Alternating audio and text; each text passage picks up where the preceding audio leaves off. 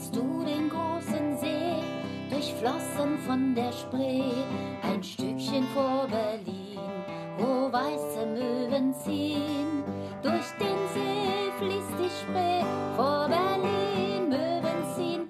Man kennt ihn seit eh und je, unseren Müggelsee. Kommen Lärm und Dreck, man fragt sich nach dem Zweck, wird Nacht zum Tag gemacht. Ihr Bürger haltet Wacht, Lärm und Dreck ohne Zweck, Tag und Nacht haltet Wacht, wachsam bleiben wir zur Stund und tun Wahrheit kund. Bevor das Unwetter kommt, beeilen wir uns. Hallo zusammen, die Demo ist eröffnet. Die, äh, wenn ich mich nicht verrechnet habe, 568. Montagsdemo. Und wir machen es wie immer. Ich übergebe das Wort für den Anfang, ich nehme mir das Wort zurück und übergebe dann zum Schlusswort. Das sind zumindest die Beiträge, die mir bisher bekannt sind. Wer noch dazwischen was sagen möchte, kann sich wie üblich gerne beteiligen. So, also los geht's. Ja, schönen Dank. Brandenburgs Ministerpräsident Dietmar Woidke sagte im Interview mit dem Tagesspiegel, bald wird in der Raffinerie Schwedt kein russisches Öl mehr ankommen. Dies schließt nach dem Bundeswirtschaftsminister Habeck Treibstoffengpässe in Ostdeutschland nicht aus. Die Folgen wären massiv für die Wirtschaft, für die Bevölkerung, für den Pendelverkehr in der Hauptstadtregion und für den Flugverkehr. Man kann doch nicht einfach sagen, es gibt im Osten demnächst keinen Sprit mehr. Und zwar allein in Ostdeutschland. Deutschland braucht überall eine sichere Versorgung, sagte der Ministerpräsident. In der Berliner Abendschau in der letzten Woche hieß es, der Anteil russischen Öls nach Schweden ist fast gestoppt. Das hat katastrophale Auswirkungen. Der Flughafen BER ist aber auf das Ölembargo vorbereitet. Kerosin kommt per Kesselwagen auf der Schiene zum BER. Damit kann der Flughafen aus allen Richtungen mit Treibstoff versorgt werden. Bereits heute erreichen den Flughafen Kraftstoffe von verschiedenen Lieferanten aus allen Teilen der Welt. Wojtke ist aber der Auffassung, die Folgen eines Ölembargos werden verniedlicht. Im Tagesspiegel äußerte er sich auch zum Nachtflugverkehr am BER. Brandenburgs Position ist klar. Wir wollen weniger Nachtflüge und führen Gespräche mit dem Berliner Senat. Ich sehe auf Berliner Seite eine größere Bereitschaft als in der Vergangenheit. Ich hoffe auch sehr, dass die Bundesregierung uns unterstützt. Mein Ziel ist es, dass wir mit einer guten Regelung eine höhere Akzeptanz des Flughafens erreichen. Das ist möglich, ohne die Wirtschaftlichkeit des BR dauerhaft in Frage zu stellen. Mit anderen Worten, Klaus Wowereit, bei Klaus Wowereit und Michael Müller hat Dietmar Woidke auf Granit gebissen, bei Franziska Giffey noch nicht. In der Berliner Abendschau vom letzten Freitag war der Nachtflug am BER auch ein Thema. Hier hieß es, unser Flughafen nimmt Fahrt auf und dies ist auch mit Geräuschen verbunden. Die Stunde zwischen 22 und 23 Uhr wird für viele Anwohner die lauteste des Tages, weil in dieser Zeit besonders viele Flugzeuge fliegen. Fast im Minutentakt setzen die Flieger am BER zur Landung an. Einer landet, der nächste ist schon in Sicht.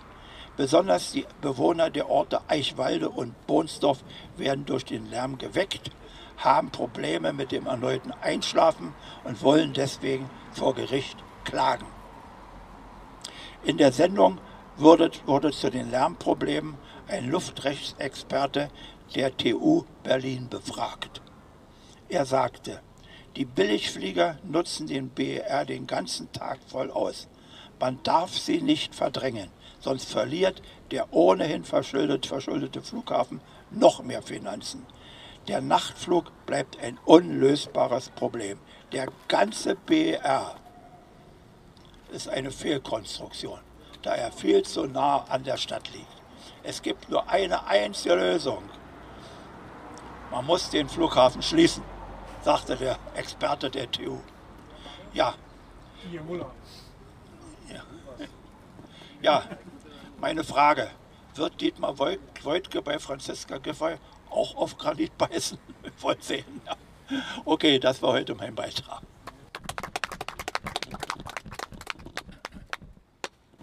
Sehr schön, da kann ich nahtlos anknüpfen. Also dieser Luftrechtsexperte von der TU Berlin, Herr Gie Muller, der ähm, hat noch ein bisschen mehr gesagt. Ich habe mal versucht, mir die wichtigsten Zitate aus diesem Fernsehbeitrag herauszuschreiben. Wenn es nicht ganz wörtlich ist, dann ist es vielleicht zumindest sinngemäß. Also er hatte dieser Sendung gesagt, diese Nachtrandzeiten mit der abschwellenden Tendenz haben gesundheitliche Gründe, schlaftechnische Gründe. Er hat nämlich erklärt, dass viele Leute, die bis 23 Uhr von Fliegern genervt werden, danach in der Stunde bis Mitternacht auch keine Ruhe finden, weil sie sich so genervt gefühlt haben und weil sie sich so aufgeregt haben und deswegen quasi in ihrem Schlaf nachhaltig gestört werden. Ich komme da nachher nochmal mit neuen Studienergebnissen drauf zurück.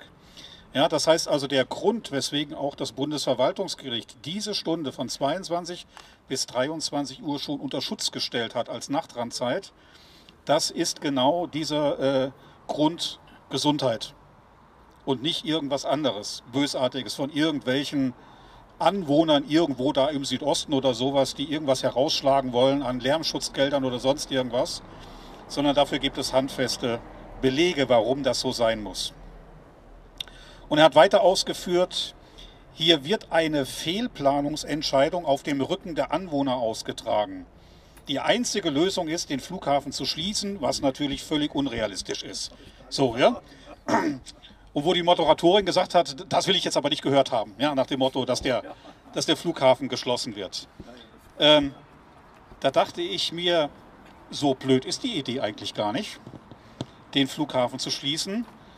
Man muss es nur natürlich richtig machen. Ja? Also keiner kann natürlich ernsthaft verlangen, dass diese Region komplett ohne Flughafen dasteht. Aber wenn man schon einen Flughafen an den falschen Standort baut, dann muss man auch die Bereitschaft haben, diesen Fehler irgendwann zu korrigieren. Dieser Fehler korrigiert sich nicht von alleine. Ja, es ist eben tatsächlich so, dass das, was da jetzt passiert, dieser Konflikt zwischen der Wirtschaftlichkeit des Flughafens und den gesundheitlichen Belangen der Anwohner, das ist das Kernproblem eines Flughafenstandortes. Und offensichtlich hat man das Kernproblem nicht angemessen gelöst, wofür aber eine Planfeststellung verantwortlich ist. Die hat diesen Konflikt zu lösen. Und in dieser Konfliktlösung hat man eben reingeschrieben, dass in der Stunde von 22 bis 23 Uhr der Lärm abschwellend sein muss. Und die Richter haben das nochmal eindeutig so unterstrichen in ihrem Urteil und haben gesagt, wenn er stattdessen anschwillt, sprich also die Nacht zum Tag gemacht wird, dann wird dieses Konfliktlösungsergebnis der Planfeststellung verfehlt. Und es ist eben nicht so, dass irgendein paar Streithansel jetzt vor Gericht gehen nach dem Motto, sie wollen für sich noch was rausschlagen, sondern das ist längst höchstrichterlich entschieden. Das heißt, da gibt es für den Flughafen auch gar nichts mehr dran zu deuteln. Umso erstaunlicher ist es, dass diejenigen, die die Rechtsaufsicht haben, das ist das Infrastrukturministerium in Brandenburg, dass die sich da noch relativ entspannt geben. Man konnte nämlich einer Pressemitteilung entnehmen, ja, die Zahlen hätte man schon überprüfen lassen, aber äh, es gehe ja um die Anzahl der Flieger. Und da müsse man ja das gesamte Flughafenumfeld betrachten und nicht nur so wie bisher, dass da Flugzeuge Richtung Osten als startende Flugzeuge gezählt werden, sondern da gibt es ja auch noch landende Flugzeuge von der Westseite her. Ähm, da kann man nur sagen, nein, es geht nicht um die Anzahl der Flugzeuge, sondern es geht um den Lärm. Der Lärm muss abschwellend sein. Kann ja sein, dass es von zehn Flugzeugen auf acht Flugzeuge abnimmt. Aber wenn diese acht Flugzeuge laute Flugzeuge sind und der Lärm sozusagen dann nicht signifikant abschwillt wegen dieser sehr lauten Flugzeuge, dann genau verfehlt man das, was in der Planfeststellung und auch vor Gericht entschieden worden ist. Also man muss den Lärm messen, man muss den Lärm bewerten, nicht einfach nur Flugzeuge zählen. Das ist der eine Punkt. Ich wollte aber eigentlich auf den Gedanken hinaus, äh, warum kann man den Flughafen nicht doch schließen? Und zwar folgendermaßen. Das ist jetzt meine persönliche Einschätzung, aber die sei mir ja auch mal erlaubt. Die deutsche Flugsicherung hat mittlerweile ein Konzept entwickelt, das nennt sich Remote Tower Konzept und es wird auch schon in der Praxis angewandt. Was versteht man darunter bei einem Remote Tower Konzept? Da wird quasi von einem Flughafen aus ein anderer mit überwacht. Und zwar über spezielle Kameratechnologie. Das heißt, der Fluglose sitzt zum Beispiel in Leipzig und überwacht von Leipzig aus den Flughafen in Saarbrücken. Wo sich erstmal denkt, huch, was? Was macht der? Sitzt da kein Fluglotse mehr in Saarbrücken oder sowas? Nein, genau das ist dieses Konzept, Remote Tower Konzept. Und jetzt seit 28. April wird auch Erfurt von Leipzig aus mit diesem Konzept überwacht. Das heißt, die Fluglotsen, die für den Bodenverkehr am Flughafen verantwortlich sind, überwachen vom Standort Leipzig aus mehrere Flughäfen. Und das habe ich mir mal zum Anlass genommen und habe gesagt, okay, wenn man jetzt mal in Sperenberg oder in Jüterborg einen Satellitenstandort des Flughafens Schönefeld bauen würde, also sprich eine dritte Start- und Landebahn, ohne den ganzen Gebäudeaufwand für Tower und Infrastruktur und alles, was drumherum gehört. Das ist nämlich der Vorteil von diesem Remote Tower Konzept. Kosten für Gebäude, Infrastruktur und Betrieb können reduziert werden, Prozesse können vereinfacht werden. Eigenwerbung der deutschen Flugsicherung von ihrer eigenen Homepage dazu. Ähm, dann hätte man dort also eine reduzierte Flughafeninfrastruktur. Dann müsste man noch eine Bahnanbindung schaffen, um dort quasi Passagiere hin und her zu transportieren. Solche Flughafenbahnen gibt es weltweit. Ist überhaupt kein Zauberwerk. Man könnte entlang der Autobahn oder bestehender Bahnlinie so eine Infrastruktur sicherlich aufbauen. Und dann könnte Folgendes passieren. Der Flughafen wird tatsächlich, sagen wir, um 22 Uhr geschlossen, weil der Betrieb auf den Satellitenstandort übergeht. Und zwar dann bis morgens um sechs oder von mir aus auch bis morgens um acht am Satellitenstandort betrieben wird. Wie in der Raumordnung festgestellt wurde, gäbe es geeignete Standorte, wo mit einem relativ geringen Absiedlungsaufwand tatsächlich ein menschenleerer Flughafenstandort hergestellt werden kann für diesen Nachtflugbetrieb. Und siehe da, dann könnte man tatsächlich diesen hier unlösbaren Konflikt auflösen die, die nachts fliegen wollen, können fliegen, ohne dass es gesundheitliche Konsequenzen hat für Anwohner, weil dort, wo geflogen wird, gibt es keine Anwohner. Denn es gibt ja quasi nur zwei Möglichkeiten. Wenn es einen unlösbaren Konflikt gibt, muss einer von beiden gehen. Entweder der Flughafen geht oder die Anwohner gehen. Momentan ist ja die Strategie kalte Enteignung. Das heißt, man setzt seitens der ganzen Luftfahrtinteressierten darauf, dass die Anwohner es nicht mehr aushalten und gehen. Und so waren auch die Interviews in dieser RBB-Sendung zu verstehen. Ja, da hat man da eine ältere Dame in ihrem Schlafzimmer interviewt, ja, die auch gesagt hat, also wenn das so jetzt weitergeht wie da über Ostern mit dem Flugverkehr, da habe ich echt überlegt, dass ich hier wegziehe. Ja, weil das, das halte ich nicht aus. Ja, das ist ganz klar, äh, das nimmt man in Kauf. Ja, die Leute wissen, dass es an ihre Gesundheit geht und dann nimmt man in Kauf, dass sie eben irgendwann die Nerven nicht mehr haben, dem standzuhalten und dass sie weggehen. Das also die klare Konsequenz, ja, flüchten oder standhalten. Ähm, und wenn man das eben umdreht und sagt, auch der Flughafen hat die Möglichkeit zu gehen, und zwar teilweise zu gehen. Man muss damit nicht die gesamte Infrastruktur aufgeben, sondern man erweitert sie sinnvoll an einen Ort, wo das möglich ist. Wenn man schon der Meinung ist, ein konsequentes Nachtflugverbot, was ja auch vom Umweltbundesamt gefordert wird, sei aus irgendwelchen Gründen am Standort Schönefeld unvertretbar, Klammer auf, ich bin nicht der Meinung, Klammer zu, dann kann man sich diesen Betrieb woanders holen, wo er nicht diese gesundheitlichen Konsequenzen hat. Und auf diese gesundheitlichen Konsequenzen müssen wir jetzt noch mal eingehen. Es gibt nämlich neuere Studien dazu. Die erste Studie kommt aus der Schweiz, veröffentlicht am 15.05., also gestern, im Sonntagsblick. Und dort heißt es, gravierende Gesundheitsfolgen drohen, Verkehrslärm kann tödlich sein. Schlafmangel, Stress, Herzinfarkt und im schlimmsten Fall der Tod. Diese Folgen hat Verkehrslärm auf unsere Gesundheit. Besonders gefährlich sind Straßen- und Fluglärm auch für Kinder. Der Verkehr ist die größte Lärmquelle in der Schweiz. Über eine Million Einwohnerinnen und Einwohner sind an ihrem Wohnort von Verkehrslärm betroffen. Das ist jede achte Schweizerin. Dieser Lärm ist aber nicht nur unangenehm, sondern kann gesundheitsschädlich, im schlimmsten Fall gar tödlich sein. Vor allem das Risiko eines Herzinfarkts ist durch Verkehrslärm massiv erhöht, wie verschiedene Studien des Schweizer Lärmforschers Martin Rösli zeigen. Er ist Umweltepidemiologe am Schweizer Tropen- und Public Health Institut der Uni Basel. Im Rahmen eines Online-Vortrages des Verkehrsclubs der Schweiz präsentierte er seine Erkenntnisse. Rösli fasst die Studien der letzten Jahre zusammen. Wir wissen, dass kardiovaskuläre Erkrankungen, also für normaldeutsche Herzkrankheiten, und Diabetes durch Lärm verursacht werden. Das Beunruhigende daran, es spielt keine Rolle, ob wir uns durch den Lärm gestört fühlen oder nicht. Der Körper reagiert sowieso darauf. Der Grund, das Ohr schläft nie, erklärt Rösli. Und der Hörnerv führt direkt ins Zentralhirn und das Angstzentrum. Das war früher gut, um bei Gefahr aufzuwachen. Heute ist es aber schädlich für unsere Gesundheit. Hans Baerbohm bei uns hat das immer so formuliert, der Lärm geht ins Ohr und bleibt im Kopf ist genau derselbe Zusammenhang, den er damit beschrieben hat. Auch Depressionen können eine direkte Folge von Straßen- und Fluglärm sein. Und jetzt kommt die eigentlich entscheidende Passage. Beim Fluglärm lassen sich die tödlichen Folgen besonders gut darstellen.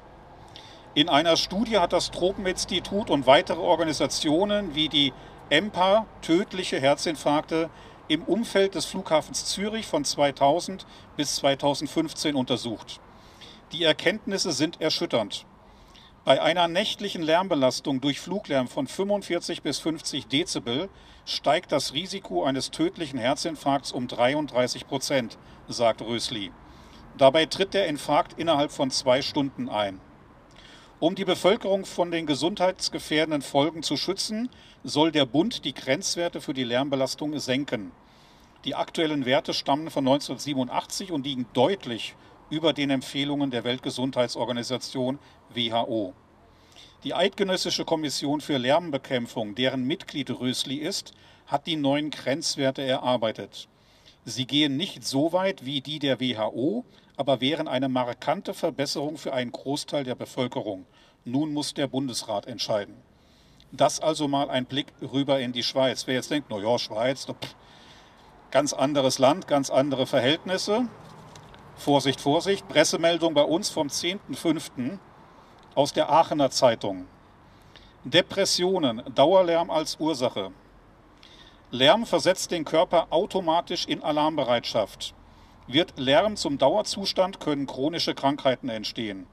Darauf weist die Deutsche Gesellschaft für psychosomatische Medizin und ärztliche Psychotherapie hin. So begünstige anhaltende Lärmbelästigung das Auftreten von Bluthochdruck und Herz-Kreislauf-Erkrankungen sowie von Diabetes Typ 2. Aber auch psychische Erkrankungen können eine Folge sein. Dringt Umgebungslärm in Gedanken und stört die Erholung, entstehen Ärger, Erschöpfung und Stresssymptome. Das fördert auf Dauer die Entstehung von Depressionen. Laut DPGM, also diese Gesellschaft für psychosomatische Medizin, stört vor allem die Belästigung durch Fluglärm. Das also die neueren Erkenntnisse auch hier bei uns in Deutschland. Man könnte sagen, die sind deckungsgleich. Ja, also das, was ich da gerade aus der Schweiz vorgelesen habe und das, was ich gerade aus der Aachener Zeitung zitiert habe, das sind eigentlich genau deckungsgleiche Erkenntnisse. Und wenn man dann noch die Erkenntnisse des Mainzer äh, Professors mit hinzunimmt, des Herzspezialisten, äh, der quasi mit seinen Studienergebnissen genau schon ins gleiche Horn gestoßen hat, dann kann man sagen, die wissenschaftliche Seite ist sich eigentlich relativ einig, was da passiert. Und normalerweise ist die Politik aufgerufen zu handeln, wenn sich die Wissenschaft in dieser Art und Weise wirklich einig geworden ist. Das Problem bei uns ist, die Lobbyspielchen funktionieren so, man muss nur einen einzigen wissenschaftlichen äh, Mitarbeiter, irgendeinen Wissenschaftler finden, der einen Zweifel äußert in einem Gutachten, nach dem Motto, ja, ich komme aber zu abweichenden Ergebnissen. Schon kann die Politik sagen, ja, das ist ja in der Fachwelt noch umstritten. Ja? Da stehen da 99 hochdekorierte Wissenschaftler und einer, der möglicherweise auch hochdekoriert ist, aber vielleicht dessen Reputation im Laufe der Jahre schon gelitten hat, was auch immer, der also quasi eine Außenseiterposition in seiner eigenen Fachwelt mittlerweile einnimmt, der äußert einen Zweifel und das genügt der Politik bereits und letztendlich genügt es sogar vor Gericht, um zu sagen, das ist ja noch nicht einhellige Meinung, da gibt es ja noch Zweifel, da können wir ja noch gar nichts tun. Das ist absolut ärgerlich, aber genau so werden eben diese Werte runter und weg definiert. Und es kommt zu dem, was eben jetzt hier die Anwohner am BER zu erleiden haben, nämlich diese Stunde von 22 bis 23 Uhr, wo verzweifelte Leute auf ihren Grundstücken stehen oder in ihrem Schlafzimmer interviewt werden ja, und sagen, ich halte das nicht mehr aus. Und äh, das kann nicht die Lösung des Konflikts sein. Deswegen, es muss nach anderen, nach kreativen Lösungen gesucht werden. Ich habe meinen persönlichen Vorschlag schon unterbreitet. Vielleicht gibt es noch andere intelligente Lösungen. Aber dieser Konflikt muss grundsätzlich gelöst werden. Und er kann nur gelöst werden, indem entweder diese Flugereignisse nicht stattfinden, Nachtflugverbot von 22 bis 6 Uhr, konsequent an stadtnahen Flughäfen wie dem BER, mit Unterstützung des Umweltbundesamtes schon lange gefordert. Oder aber man muss die Leute konsequent absiedeln. Aber dass man deren Gesundheit quasi aus wirtschaftlichen Überlegungen heraus ruiniert, das darf in unserer heutigen Zeit nicht mehr toleriert werden. Ich meine, wir sind ein Land, wir schreiten sofort ein, wenn es irgendwo Kinderarbeit gibt. Was ist das denn über drei Ecken gedacht anderes? Als dass Kinder nicht mehr ihren Schlaf finden, ja, weil irgendein Flughafen meint oder irgendeine Fluggesellschaft meint, da jetzt noch schnell den dritten oder vierten Umlauf fliegen zu müssen und noch irgendwie knirsch mit äh, Verspätung da am Flughafen ran, äh, reinzufliegen. Das kann nicht sein, das darf nicht sein und da sind wir weiterhin gefordert. Danke.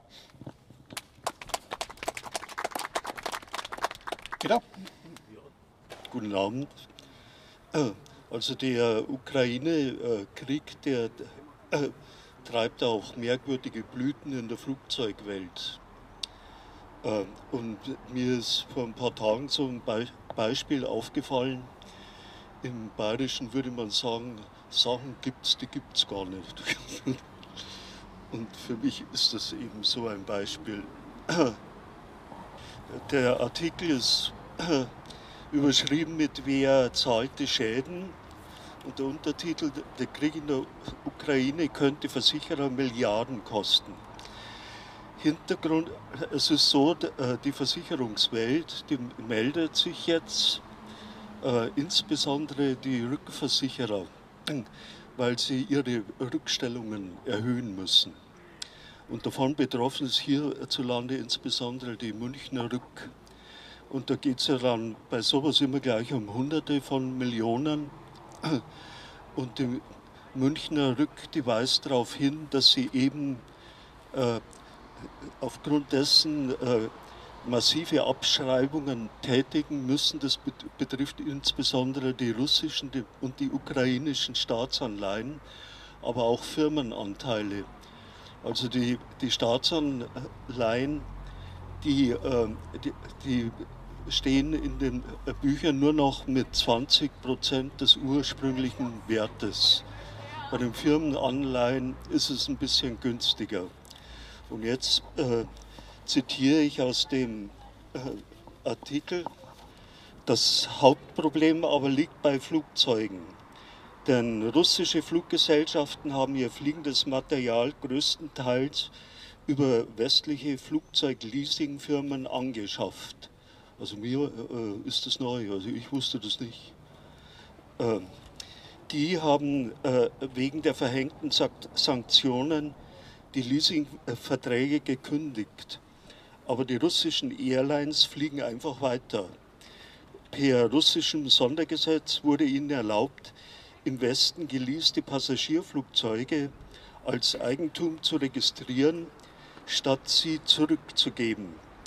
Betroffen sind hunderte Maschinen, die im schlimmsten Fall zum größten Schadensfall der internationalen Luftfahrtsversicherung aller Zeiten werden. Äh, dann kommt äh, was über die Rückversicherungswelt und dann hier, äh, eigentlich sind Kriegsschäden in Policen ausgeschlossen. Aber es gibt vor allem auch in der Luftfahrt Spezialdeckungen, die eben diese einschließen. Und jetzt kommt in meinen Augen ein sehr wichtiger Punkt. Zudem ist umstritten, ob es Kriegsausflüsse sind, die den Schaden verursachen. Genau genommen waren es politische Sanktionsbeschlüsse des Westens. Ob die von Policen abgedeckt werden, ist strittig. Also äh, die Überlegung, die ist nicht schlecht. Also welche Seite ist jetzt eigentlich letztlich schuldig an, an der Chose? Hm? Und der Artikel, äh, äh, und es, es wären eben viele Fragen offen. Die Experten, die wären sich auch nicht einig, weil eben mit Kriegsverlauf und so weiter etc. pp. Das kann man sich unschwer vorstellen, wie da argumentiert wird. Und die Schlussbemerkung lautet dann, aber was die Zukunft bringt, weiß in dem Fall nicht einmal, wohl nicht einmal Wladimir Putin.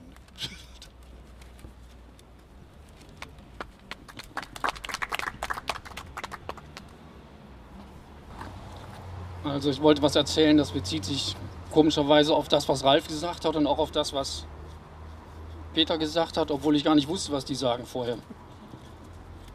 Der Ralf hat was von kreativen Lösungen erzählt und ich wollte was vorlesen, wie die Flughafengesellschaft sich äh, kreativ betätigt in ihren sogenannten Lösungen. Und es gibt Dinge, die es nicht gibt, äh, war der Satz von Peter, der mir einfiel zu dem, was ich sagen wollte.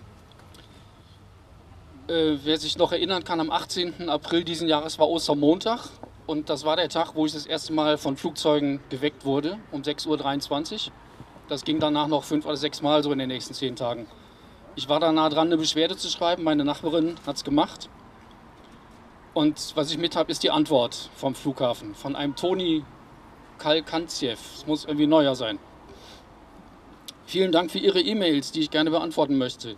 Ich habe mir die Radardaten zu den Flugbewegungen angeschaut und nach den mir vorliegenden Informationen befanden sich alle Luftfahrzeuge auf der Abflugstrecke, die sogenannte Müggelsee-Route. Das war uns auch aufgefallen vorher. Wie bereits in der Mail vom 8.4.22 erklärt, da hatte sie sich schon mal beschwert, handelt es sich um eine festgelegte und veröffentlichte Flugroute. Sie gehört zum Gesamtkonzept des, Flughafen, des Flughafensystems.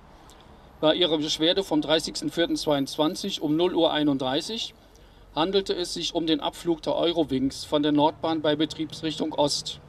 Eurowings fliegt im Auftrag der Deutschen Post mit einem Luftfahrzeug von Berlin nach Stuttgart und mit einem zweiten Luftfahrzeug von Stuttgart nach Berlin. Das dient der Sicherstellung des Auftrages an die Deutsche Post, dass sie nahezu immer eine Briefzustellung innerhalb eines Werktages im gesamten Bundesgebiet sicherstellen muss. Die Luftfahrzeuge dürfen in den Nächten Montag bis Samstag verkehren und sind ausdrücklich von der Nachtflugbeschränkung ausgenommen. Also für die gibt es keine Nachtflugbeschränkung, das wissen wir auch alle. Ich habe mich dann nur gefragt, von Berlin nach Stuttgart ist da nicht so weit. Bisher wusste ich immer gar nicht, wo die hinfliegen. Und ich habe mal nachgeguckt, es gibt fünf Züge zwischen 20 und 23 Uhr, die in Berlin losfahren und die sind zwischen 4 Uhr morgens und 9 Uhr morgens in Stuttgart. Also wieso müssen es eigentlich Flugzeuge sein? Und wieso muss eigentlich die Post am nächsten Tag da sein? Ist mir alles unverständlich. Also das ist Punkt 1, dass der einfach so sagt, wir müssen die Post dahin bringen und dann machen wir das und dann hast du eben Pech und kannst nicht schlafen. Und das zweite, äh, zweite Punkt, bei folgenden Beschwerden konnte er keine Flugbewegung im Zusammenhang mit dem BR feststellen. Und dann kommen acht Nummern von verschiedenen Daten mit verschiedenen Zeiten. Das kann ich nur mal kurz zeigen, hier in der Mitte. Das sind also alles verschiedene Flüge, die alles so laut waren, der Nachbarin. Und dann schreibt er einfach drunter, ein Verstoß gegen luftrechtliche Bestimmungen konnte ich nicht feststellen. Und darüber steht, bei folgenden Beschwerden konnte ich keine Flugbewegung im Zusammenhang mit dem BER feststellen. Und dann sind natürlich immer genau die Zeiten angegeben, die sie gesagt hat. Wahrscheinlich hat sie sich um ein, zwei Minuten vertan wenn der Flieger hier bei uns vorbeikam, gegenüber der Lärmmessstation. Und damit gab es die Flüge einfach nicht. Es gibt Dinge, die es nicht gibt. Also sie machen sich das echt einfach. Und mir kam dazu noch die Idee, man müsste mal diese Dinger sammeln. Das hast du ja, glaube ich, sowieso schon angefangen. Und dann wirklich mal einen zusammenfassenden Artikel darüber schreiben, wie die Dokum nicht dokumentieren, wie die, ja, das dokumentieren, wie die argumentieren. Weil es sind immer die gleichen blöden Sprüche, die da kommen entweder gibt es es nicht, oder es gibt es nicht um die Zeit, oder es sich verhört, oder es kam gar nicht vom BER, obwohl ich es gesehen habe. oder ist erlaubt. Das ist richtig.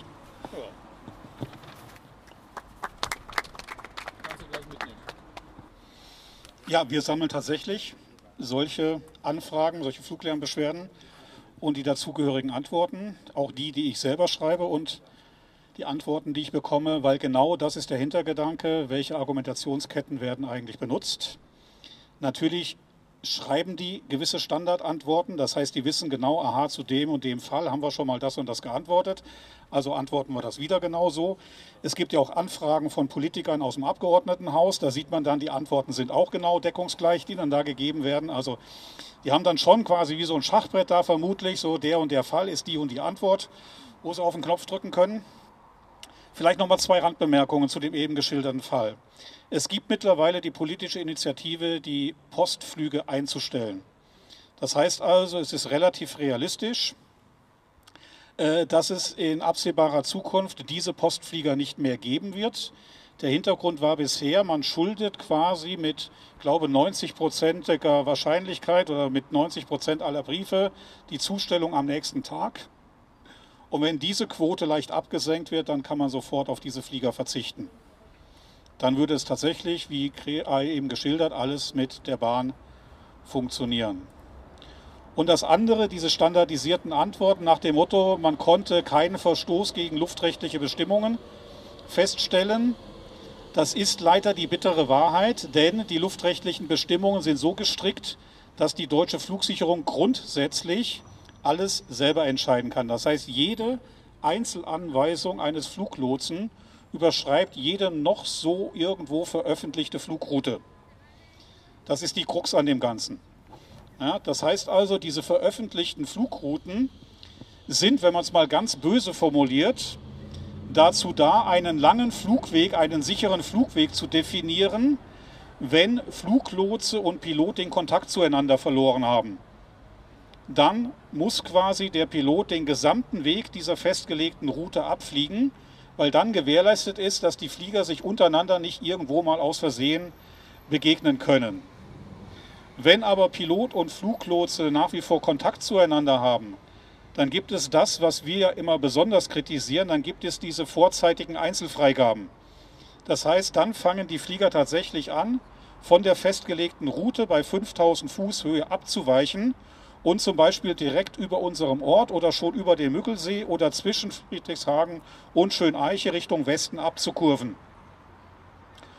Und wenn man dann in die Verordnung reinguckt, dann steht da quasi verklausuliert in einer Tabelle Anfangsflughöhe 5000 Fuß für jede festgelegte Flugroute.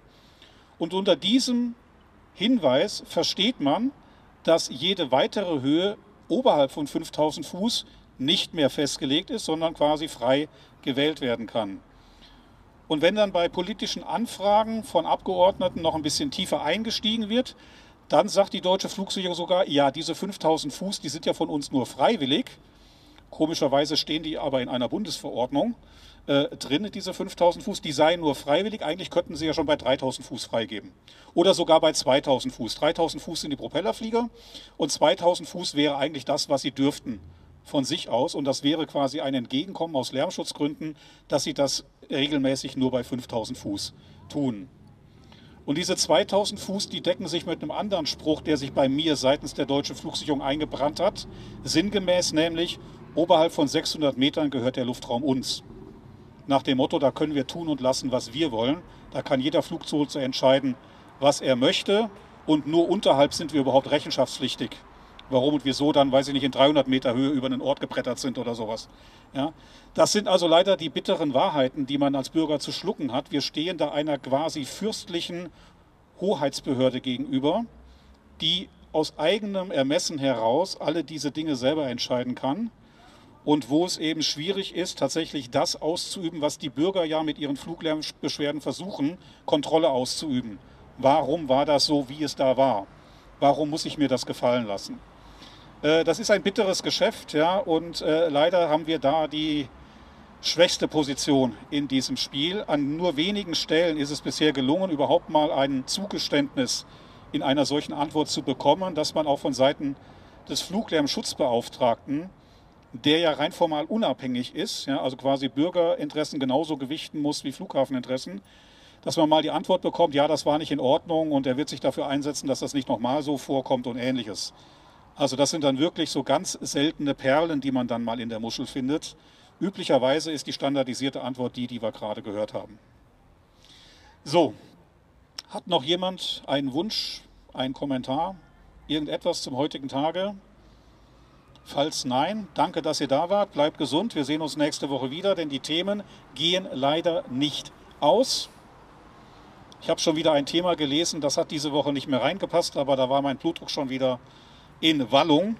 Habe ich mir für nächste Woche aufgehoben. Wir sehen uns also in einer Woche wieder. Die Demo ist beendet. Danke. Tschüss.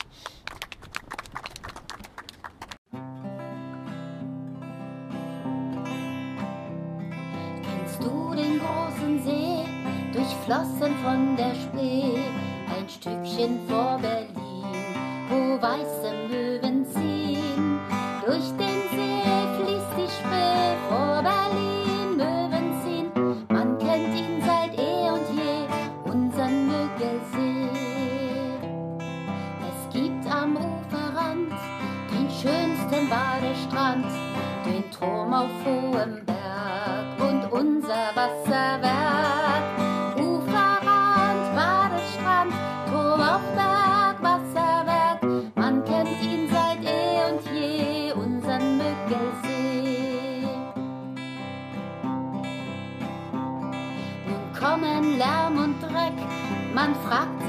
dem Zweck, wird Nacht zum Tag gemacht, ihr Bürger haltet Wacht. Lärm und Dreck ohne Zweck, Tag wird Nacht, haltet Wacht, wachsam bleiben wir zur Stund und tun Wahrheit kund. Der BER zu klein, was wird die Folge sein? Hier werden wir gebraucht, ihr Bürger merket auf. Schon zu klein, sagt man drei Lügen drohen, hört ihr schon. Wir sind hier und bleiben laut, weil ihr uns vertraut. La, la, la, wir sind hier und bleiben laut, weil ihr uns vertraut. Kennst du den großen See, durchflossen von der Spree, ein Stückchen vor Berlin? wo weiße Möwen ziehen. Durch den See fließt die Spree vor Berlin.